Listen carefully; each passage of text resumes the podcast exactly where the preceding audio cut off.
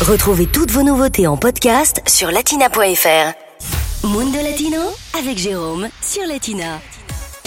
Allez, aujourd'hui dans Mundo Latino, on va parler des Caraïbes à l'occasion du festival Canoas. Explication.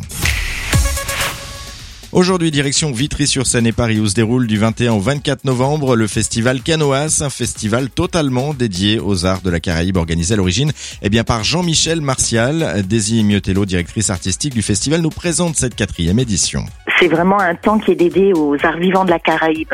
C'est l'embarcation pour faire venir tous les arts caraïbéens. L'idée de Jean-Michel, en fait, c'était vraiment qu'il souhaitait euh, travailler pour euh, créer un, entre le public francilien, voire métropolitain, qui puisse rencontrer les comédiens, les danseurs, le, la musique, les metteurs en scène, les auteurs de la Caraïbe. Son ambition, c'était d'arriver à faire euh, de ce festival canoas un rendez-vous un peu comme en Grande-Bretagne, le carnaval de Marseille qui existe depuis 30 ans, je crois. Et côté musique, on va donc retrouver par exemple Fabrice Di Falco, un artiste mêlant opéra et begin. Il est surprenant. Ce qui est surprenant, c'est ce mélange, oui, de sa voix et puis le côté euh, l'univers musical de jazz, de lyrisme. Fabrice Di Falco, ben, c'est exactement dans le même cheminement de ce que recherche Jean-Michel, c'est-à-dire c'est toujours ça, c'est les croisés des cultures aussi, du métissage. Et pour vous donner une petite idée, justement, Fabrice Di Falco, c'est ça côté musique.